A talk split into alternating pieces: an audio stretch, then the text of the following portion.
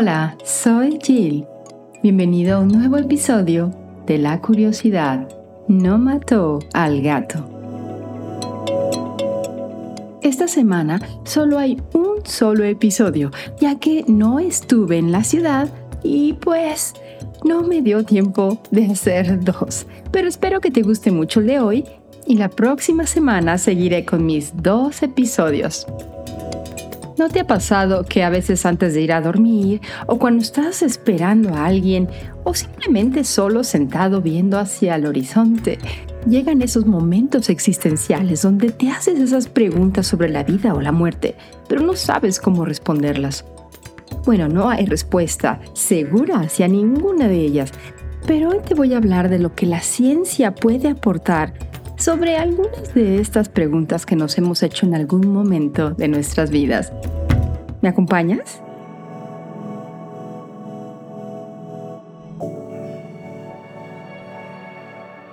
Tanto si nos referimos al acto de vivir como a todos los seres sintientes de este mundo, la vida siempre ha sido un concepto difícil de entender para los humanos. Incluso cuando la vida nos ha precedido en este planeta durante 3.500 millones de años y nosotros mismos hemos vagado por la Tierra durante un montón de milenios.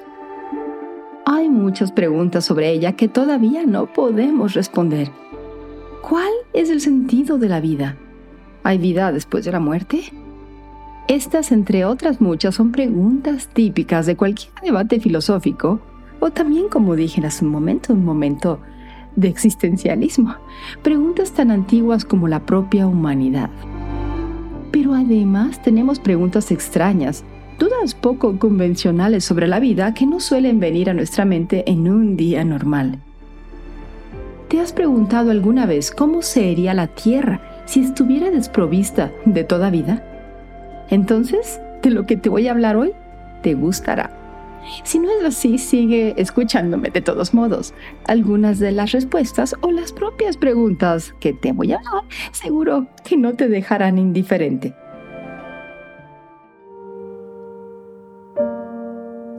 ¿Cuánta vida ha existido? Actualmente, la población humana se acerca lentamente a los 8 billones de personas. Sin duda, es un número considerable, pero ni siquiera se compara con los 100 billones de hormigas que hay bajo nuestros pies. Y se calcula que en un momento dado hay 5 nonillones de bacterias en el mundo, es decir, un 5 seguido de 30 ceros. No cabe duda de que hay tantos organismos vivos en la Tierra que intentar contarlos todos sería una tarea inalcanzable. Y de nuevo, todo esto se refiere solo a las formas de vida existentes en la actualidad. Pero ¿qué pasa con toda la vida que ha existido en el pasado? Determinar cuántas criaturas podrían haber habitado la Tierra a lo largo de la historia del planeta es extremadamente difícil.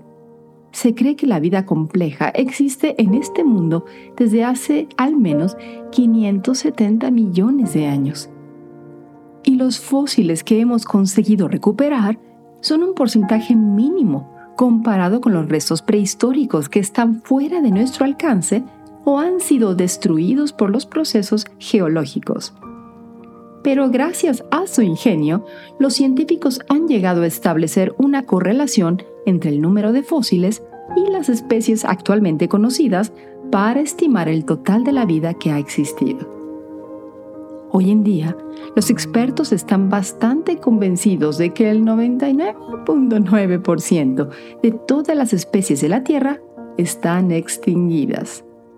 Esta cifra es comprensible teniendo en cuenta que la biosfera de la Tierra ha sufrido cinco extinciones masivas durante los últimos 400 millones de años. En promedio, más del 80% de todos los seres vivos fueron borrados de la faz de la Tierra en cada uno de estos cinco eventos. Y una parte importante de la comunidad científica cree que hoy nos enfrentamos a una sexta extinción masiva. Las estimaciones dicen que las especies desaparecen hoy 100 veces más rápido que antes de nuestra existencia y en los últimos 50 años, los humanos han eliminado el 60% de la vida animal. Así que por desgracia para nosotros, la muerte es mucho más común que la vida en este mundo.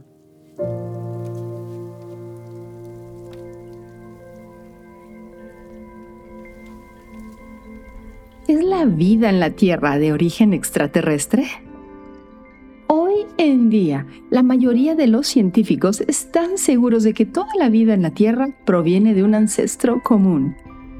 Este ser primigenio no habría sido más que un organismo unicelular, creado por reacciones químicas aleatorias en la Tierra primitiva. Sin embargo, lo que los científicos aún no comprenden es cómo se produjeron exactamente estos procesos. Y todos sus intentos de reproducir el origen de la vida han fracasado hasta ahora. Tal vez la respuesta a este misterio podría encontrarse en una teoría llamada la litopanspermia, y esta afirma que fragmentos rocosos de otro mundo que contenían vida microbiana fueron expulsados al espacio tras algún tipo de impacto planetario. Millones de años después, esas rocas llegaron a la Tierra y la vida que llevaban en su interior comenzó aquí su ciclo evolutivo. El concepto de la panspermia apareció hace varios siglos en Francia y desde entonces ha sido objeto de estudio científico, aunque otras teorías generan más interés en la actualidad. No obstante, hay varios indicios que apoyan la posibilidad de que la litopanspermia se haya producido realmente. Mediante simulaciones de colisiones, investigadores de la Universidad Estatal de Pensilvania han llegado a la conclusión de que es estadísticamente posible que una roca espacial que contenga microbios pueda viajar de un planeta a otro por eyección. Por supuesto, existe el problema de que el espacio es demasiado hostil para permitir la supervivencia de la vida, debido a factores como la radiación y las temperaturas extremas. Pero sabemos que existen múltiples especies bacterianas capaces de resistir los ambientes más duros, desde los lugares más calientes de la Tierra hasta la nada del espacio exterior. Además, un estudio reciente demuestra que los principales elementos que conforman la vida en la Tierra son comunes en las estrellas, existiendo con mayor abundancia hacia el centro de nuestra galaxia que en nuestra región planetaria. En resumen, la materia de la que estamos formados procede literalmente de otra región del universo. Así que puede que la vida no sea tan especial en el cosmos después de todo.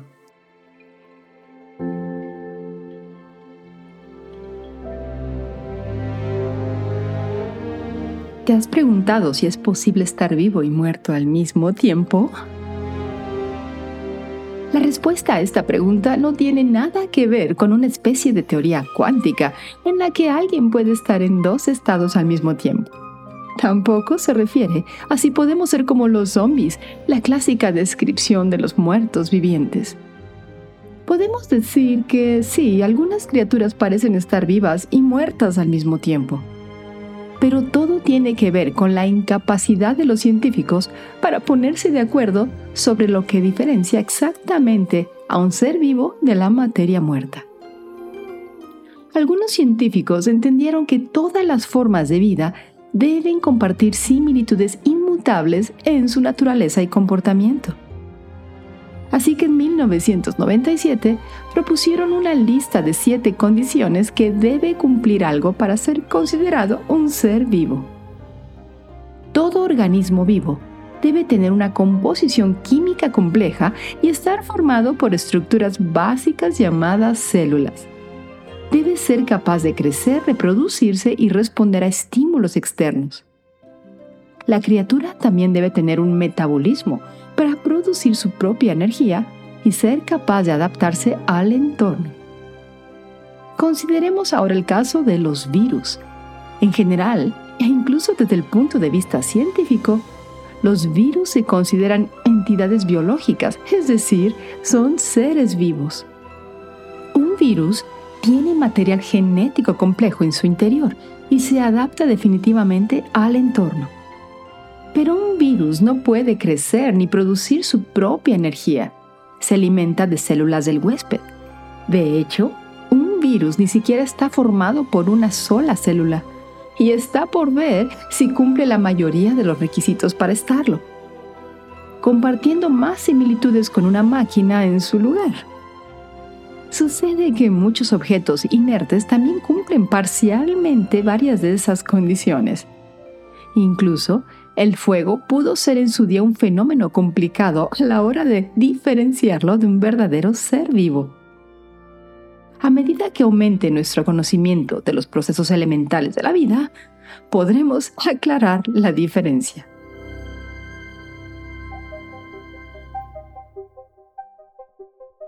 Y hablando de vida, ¿te has preguntado si está vivo el propio universo? Hay varias teorías filosóficas que señalan que el universo en sí mismo es una entidad viva. Por ejemplo, el ilosoísmo sostiene que toda la materia está viva, mientras que el panpsiquismo es la idea de que cada objeto del cosmos tiene un cierto grado de conciencia. Con el tiempo, estas teorías se dejaron de lado tras la aceptación de nuevos conceptos como el evolucionismo. Pero ahora, nuevos descubrimientos y teorías han permitido que la idea de un universo sintiente vuelva a cobrar fuerza. En primer lugar, tenemos el caso de algunos expertos que han planteado la hipótesis de que la conciencia podría ser una parte intrínseca de cualquier estructura existente. El físico británico Roger Penrose teorizó que la conciencia humana es el producto de procesos cuánticos dentro de pequeñas regiones de nuestras células cerebrales.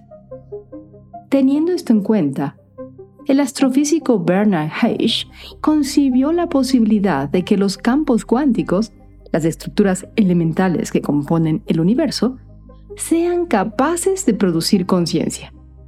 En otras palabras, cualquier estructura del universo, ya sea una persona o una estrella, puede ser sensible, ya que las propiedades cuánticas forman parte de su propia naturaleza. Por otra parte, tanto su propia estructura como su comportamiento sirven como posible prueba de que el cosmos es realmente una entidad pensante. Según un estudio del 2005, la intrincada estructura del universo material se parece sorprendentemente a la red neuronal de nuestro cerebro. Además, se sabe desde hace tiempo que la estructura de un átomo es similar, incluso en las distancias proporcionales, a la disposición planetaria de nuestro sistema solar.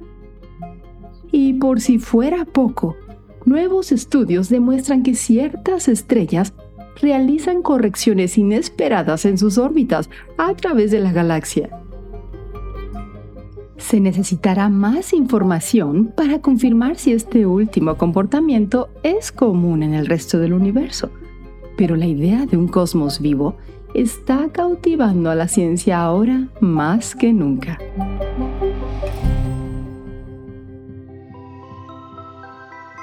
¿Es lo mismo morir que dejar de vivir? La respuesta corta es no, no es lo mismo. Ahora te doy la respuesta larga. El concepto de muerte ha cambiado constantemente a lo largo de los siglos, haciéndose más preciso a medida que avanzan nuestros conocimientos y tecnologías. Por ejemplo, en el siglo XIX se declaraba muerta a una persona que simplemente dejaba de respirar. Hace 100 años alguien estaba oficialmente muerto cuando su corazón dejaba de latir.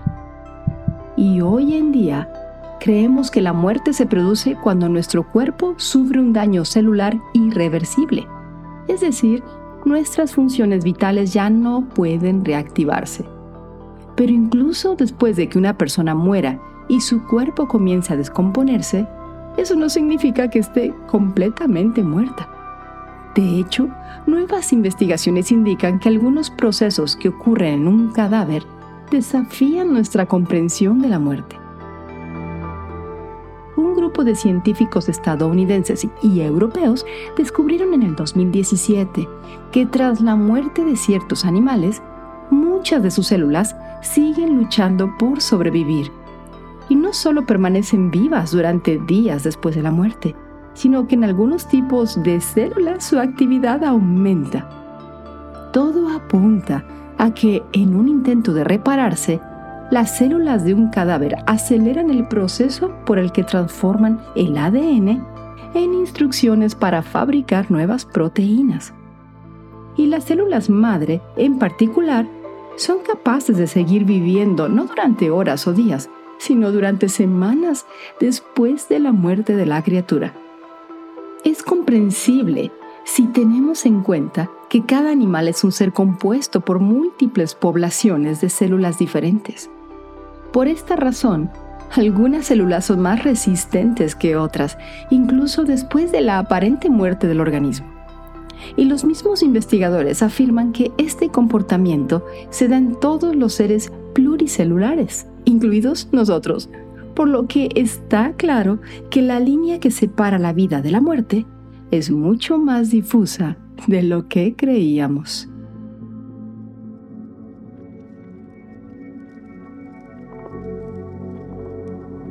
¿Por qué la vida es tan diversa?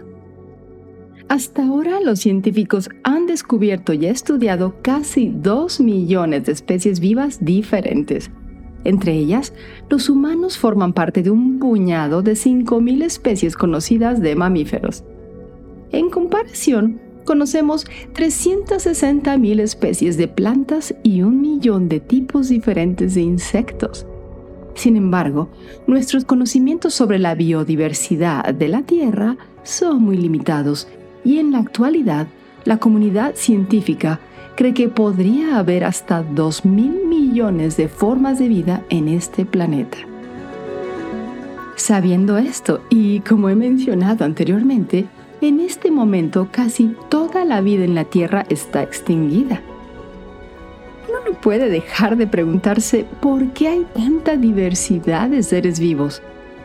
Podemos decir que la vida tiene una tendencia a seguir multiplicándose, pase lo que pase, incluso si eso significa cambiar radicalmente su naturaleza. Desde la aparición de la vida, la Tierra ha sufrido múltiples extinciones masivas, cientos de pequeñas glaciaciones y constantes fluctuaciones del nivel del mar de orden de cientos de metros. Sin embargo, aquí estamos y los estudios indican que en nuestra época la biodiversidad se ha expandido más que nunca a escala exponencial. Esto se debe principalmente a que cada vez que un cataclismo borra gran parte de la vida en el planeta, los supervivientes tienden a adaptarse al nuevo entorno, dando lugar a nuevas especies, un claro ejemplo es el aumento explosivo de especies de mamíferos tras el evento de extinción del Cretácico hace 66 millones de años. También es sabido que para que un ecosistema sobreviva, sus diferentes formas de vida tendrán que especializarse y ayudarse mutuamente. El aire que respiramos y los alimentos que comemos, por ejemplo, están condicionados para nuestro consumo gracias al trabajo de otros seres vivos como plantas e insectos. Incluso los bosques son más resistentes a las catástrofes cuando están compuestos por múltiples especies de árboles. Así que, en pocas palabras, intenta borrar la vida y en su lugar crecerá aún más.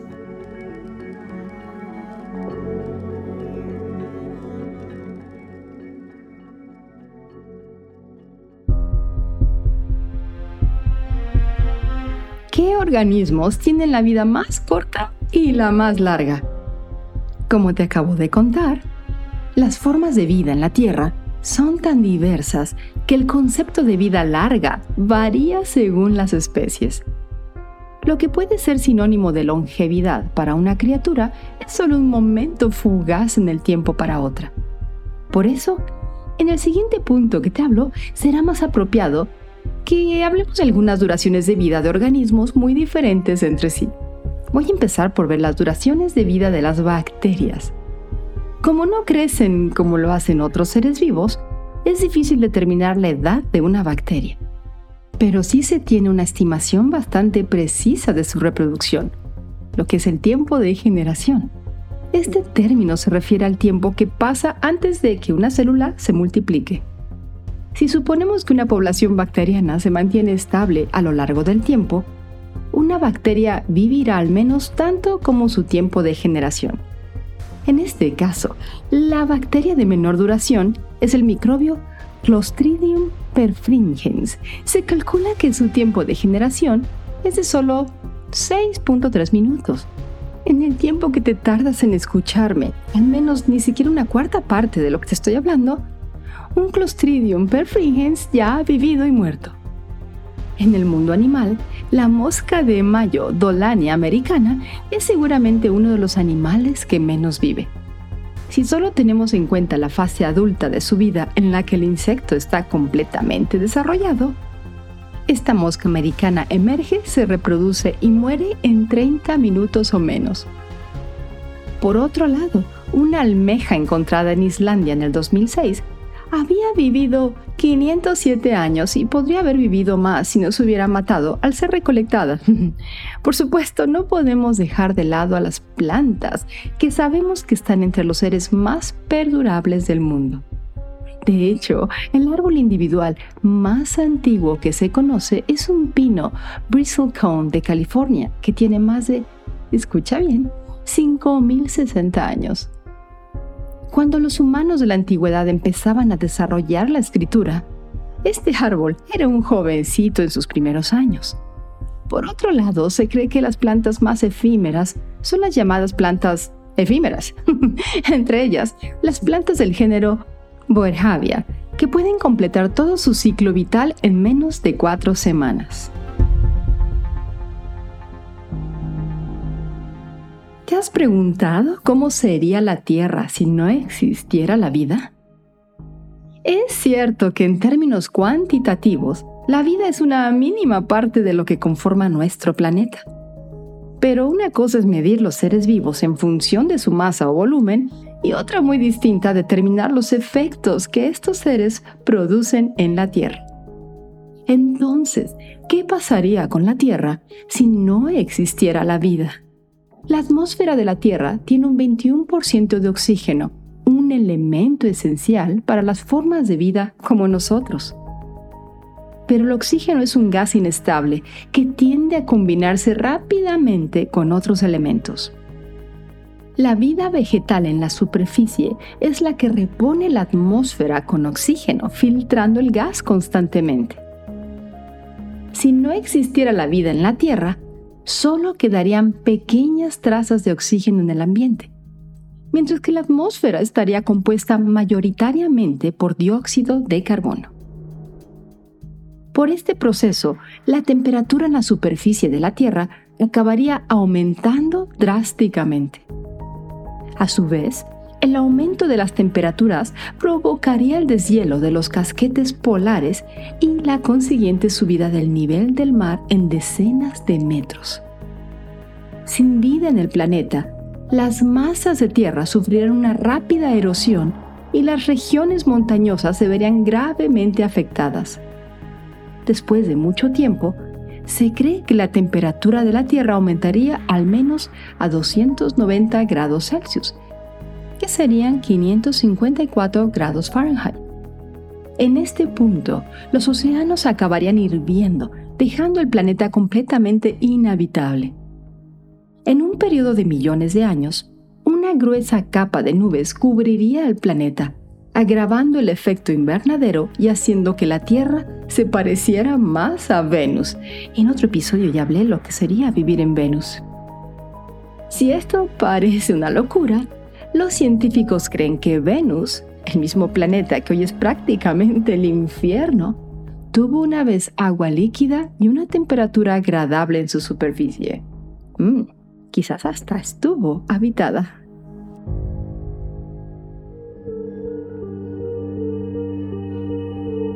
Y por último, una pregunta interesante. ¿Cuándo empezamos a morir? El proceso de envejecimiento se produce a grandes rasgos porque el número de células nuevas en nuestro cuerpo no es suficiente para reemplazar el número de células que mueren.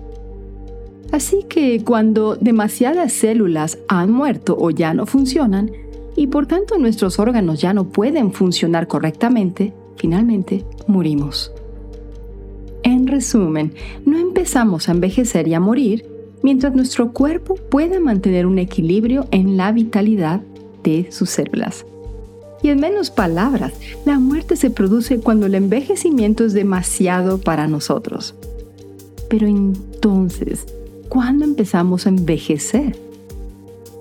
Ciertos autores literarios y personalidades han dicho a lo largo del tiempo que empezamos a morir desde el momento en que nacemos. Puede ser una reflexión sugerente y una buena frase, por supuesto, pero la ciencia diría que no es del todo cierto.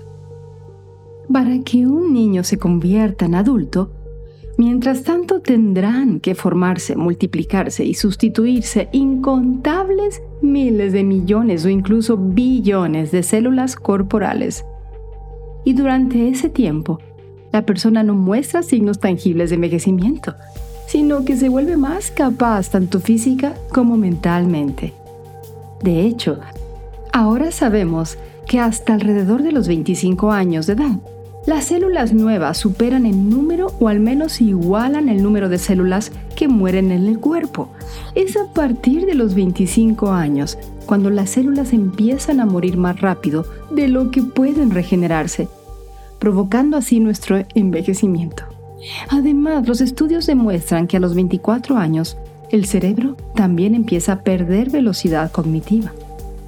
Así pues, el envejecimiento, el proceso que finalmente se agrava, hasta un grado insostenible y provoca nuestra muerte, comienza a mediados de la veintena.